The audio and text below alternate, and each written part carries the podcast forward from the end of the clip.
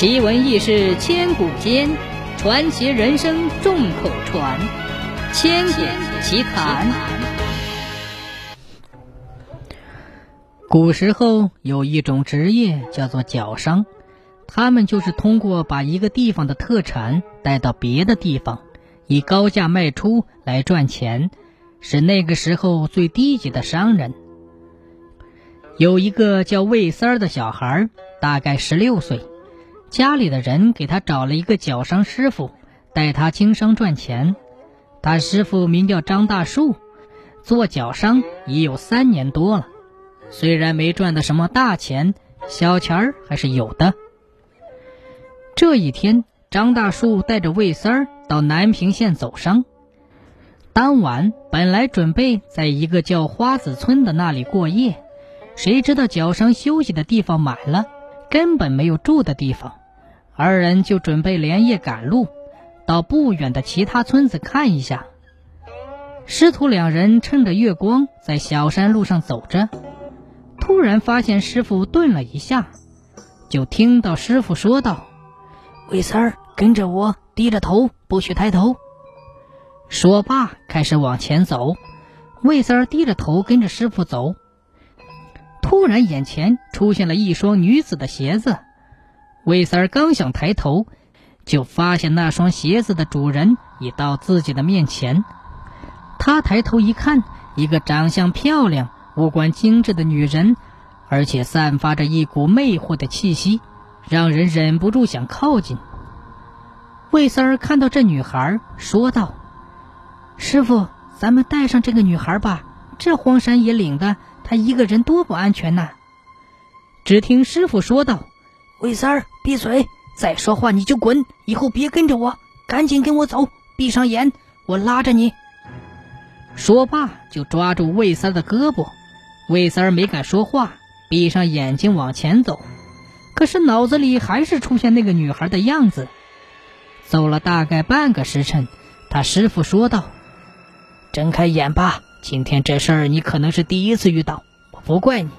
以后咱们还可能遇到不干净的东西，你记住了，我说什么你就听什么。魏三听到这里才明白，之前遇到了不干净的东西，原来那个女孩是阴魂。你记住，以后走商夜路少走，中元节不许外出，遇到不干净的东西要当做没看见。而且千万不能叫名字。可是师傅，你刚刚叫我的名字了。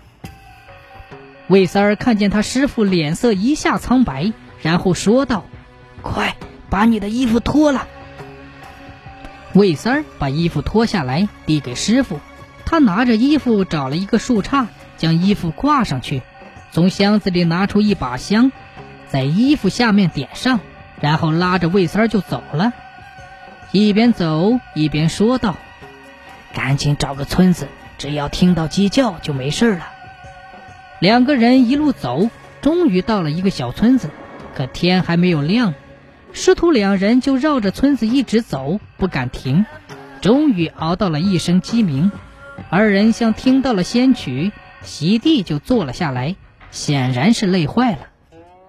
有起早的村民看见他们坐在地上。就邀请他们到了家里，还给他们端上了热粥。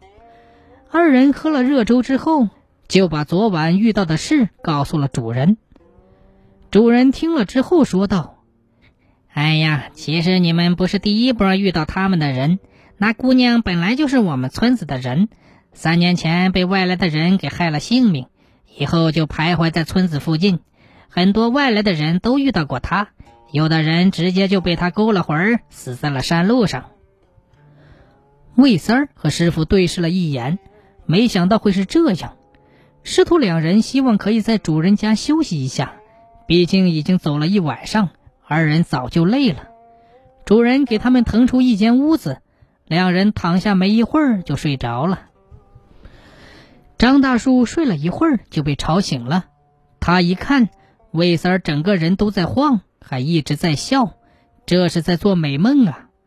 本来不准备管他，可是发现他全身都是汗，就想到了什么，赶紧把他叫醒，然后问道：“你是不是做梦了？都梦到了什么？魏三儿一看师傅严肃的样子，就说道：“梦梦到那女鬼了，而且还在梦里跟她结了婚，正入洞房呢。”张大树一听，叹了口气说：“哎，你这是被他给缠上了啊！”魏三儿一听，困意都吓没了，就问：“是师傅，那那怎么办？”张大树说道：“只有一个办法，你娶了她。”她就不会害你，而且还能帮你轮回，你也能积下不小的阴德。他他不是死了吗？我怎么娶她？结阴婚，今天晚上就娶。说罢，从箱子里拿出一双绣花鞋。魏三儿一看，那绣花鞋只有三寸大小，红色的小鞋上面绣着一对鸳鸯。张大树说道：“今天晚上。”把鞋对着床放好，然后再睡。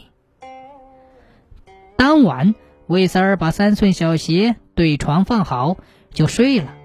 本来他根本就不敢睡，可是不知道为啥，没一会儿就睡着了，而且在梦里还真是在娶亲。等到入洞房的时候，掀开红盖头，还真是之前遇到的那个女孩，真是漂亮啊！魏三儿就问他。我娶了你，还会害我吗？那女孩说道：“我本来就是被人害死的，无法轮回。你愿娶我，让我做了个有名分的鬼，我怎么还会害你呢？我还要记住你的恩情，一定要报答你。”魏三儿一听就放下了心。